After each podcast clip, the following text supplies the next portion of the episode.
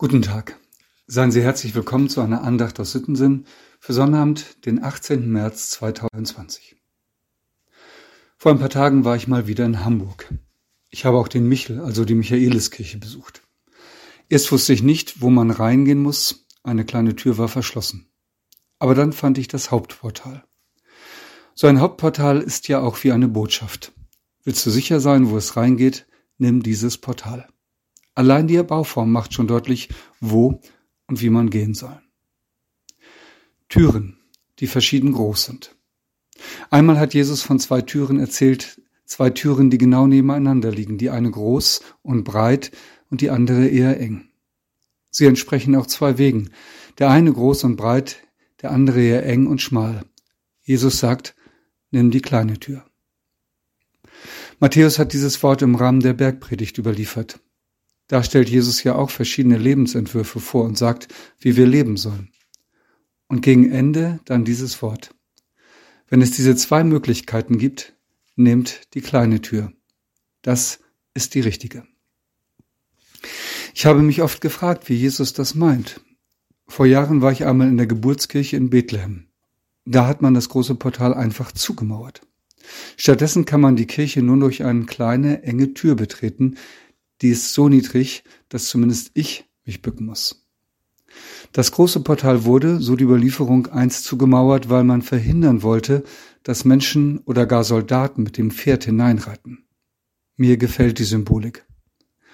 Auf dem Weg zu Gott kannst du nichts mitnehmen. Das ist doch auch die Botschaft der Bergpredigt. Verlässt dich ganz auf Gott und nicht auf deine eigenen Fähigkeiten. Trachte zuerst nach Gott und seinem Reich, alles andere wird dir dann zufallen. Die kleine Pforte. Durch sie geht ein Weg, den du ohne Gepäck gehst. Es ist der Weg, auf dem weder Reichtum noch Fähigkeiten zählen, nicht Macht oder gute Beziehungen.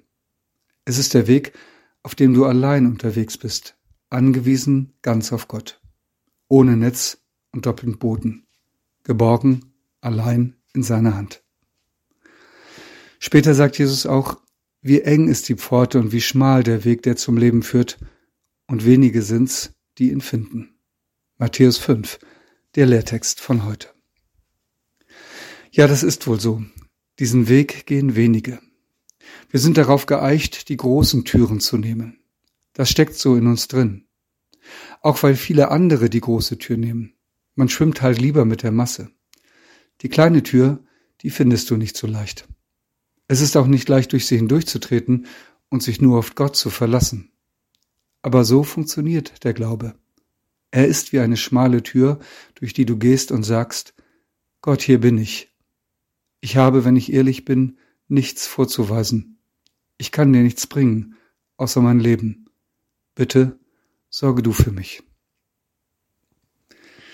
Jesus sagt, es sind wenige, die diesen Weg finden. Im Psalm 14.3 unserer Losung für heute wird das noch drastischer ausgedrückt. Sie sind alle abgewichen und allesamt verdorben.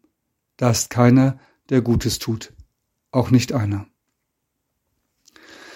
Am Ende muss man es wohl genauso sagen, wenn man es recht bedenkt. Allesamt abgewichen. Auch du und ich. Aber da ist einer, der hat die enge Tür gewählt der ist nicht die breite und bequeme Straße gegangen. Der ist von den Weiten des Himmels in die Enge eines Stalls gegangen.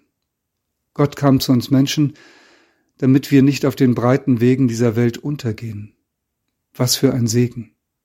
Danken wir ihm dafür. Und gehen wir mit ihm diesen Weg der Liebe und des Vertrauens. Verlassen wir uns darauf, auch wenn diese Pforte eng ist. Es ist die Pforte seiner Liebe. Sie ist so eng, weil bei ihr nichts zählt, als seine Liebe zu uns Menschen. Und genau das macht sie unendlich weit. Ich lade ein zu einem Gebet mit Worten von Karl Barth. Gott unser Vater und Herr, wir wissen, dass wir ein Volk sind, das dir wenig Ehre macht. Und eine Gemeinde, der du mit Recht vorhalten kannst, dass sie im Ganzen und in allen ihren Gliedern von dir abgewichen ist aber noch rufst du in deiner großen Barmherzigkeit.